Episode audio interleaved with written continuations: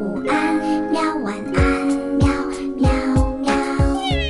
不论你现在在哪里，我都会陪着你，拥抱温暖，带你回家。这里是彭毅讲故事，我是彭毅。你准备好听故事了吗？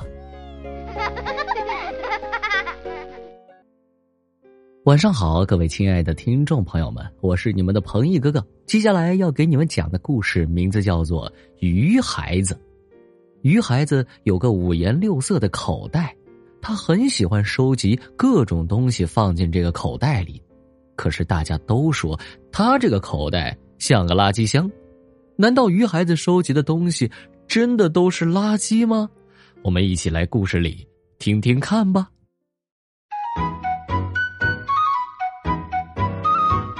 鱼孩子有一个五颜六色的补丁口袋，这个大口袋是他用捡回的各种塑料，由细软的绿水草缝制而成的，上面还贴着五彩的贝壳。其他小鱼都说它像个垃圾箱，鱼孩子却说它是百宝箱，能装许多宝贝。鱼孩子外出的时候，身后总是背着补丁口袋，遇到他人丢弃的东西，都要捡起来装进口袋，说这叫寻宝，还环保呢。他喜欢收集物品，就像你喜欢集邮一样。每天，鱼孩子都会捡回一口袋满满的宝贝，直到袋子再也装不下，星星出来了，他才肯回家。一天，渔村收到珊瑚岛主小丑鱼的邀请，请鱼儿们去做客。要知道，珊瑚岛每十年才举行一次盛宴呢，对鱼们来说太难得了。有幸赶上盛宴的举行，那将是一件多么令人激动的事啊！鱼孩子们高高兴兴的吹起泡泡。渔村最最年长、胡子最最长的鱼爷爷带着鱼群就出发了。鱼群很快游过水母湾，再绕过水藻林，就到了珊瑚岛了。孩子们注意绕开水藻林。鱼爷爷一想到许多儿女游进水藻林就再也没出来过，非常的心痛。鱼孩子看见那片水藻林像泼了墨，不见一点光，便悄悄离开鱼群，谁也没注意，鱼群少了一条小鱼。哇，好大一面鼓！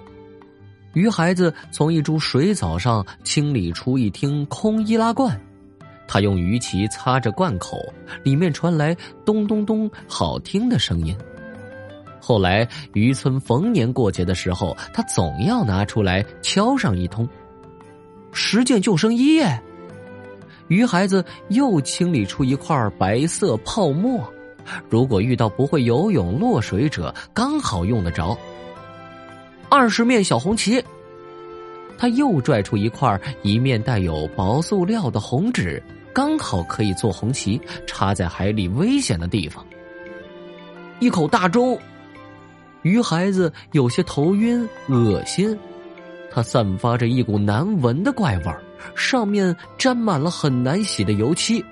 他花了整整一个晚上，太阳出来的时候才擦亮那把钢勺。挂在村口老海带身上，会不会是一口不错的集合钟呢？哦，是把小号吗？鱼孩子看到一个锈迹斑斑、带喇叭的弯弯管。等他擦出来一看，好亮的一把金色的小号，声音洪亮又清澈。东西真是太多太多了。天渐渐黑了，星星都出来了。从珊瑚岛做客的鱼群回来了，鱼孩子背着大口袋跟着鱼群回村了，谁也没注意他背后的口袋鼓起来了。鱼孩子在水藻林整整清理了九十九天，搜集到的宝贝比九千九百九十九件还多，水藻林变得亮堂起来，鱼群可以自由从藻林穿过了。鱼爷爷发现，凡是有危险的地方，都多了一面小红旗。漩涡谷的四周各插着一面小红旗，旗子上写着“前方危险，请绕行”，落款是漩涡谷。后来有人发现，大海的深处有一个身后背着个补丁口袋，挂着一把小号，还带着一件迷你救生衣的鱼。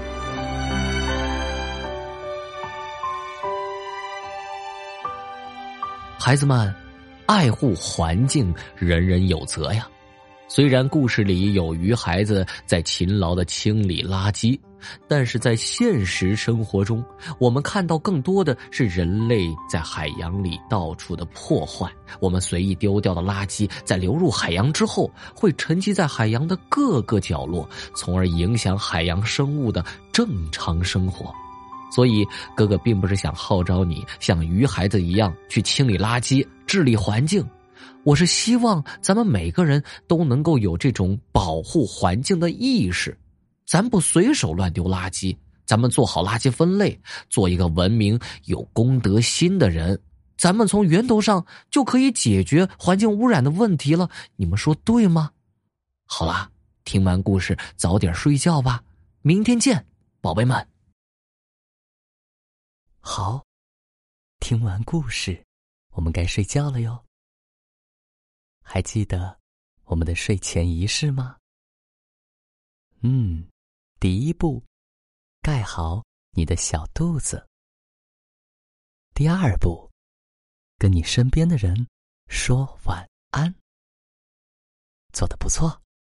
第三步，闭上眼睛，进入。梦乡啦，晚安，做个好梦。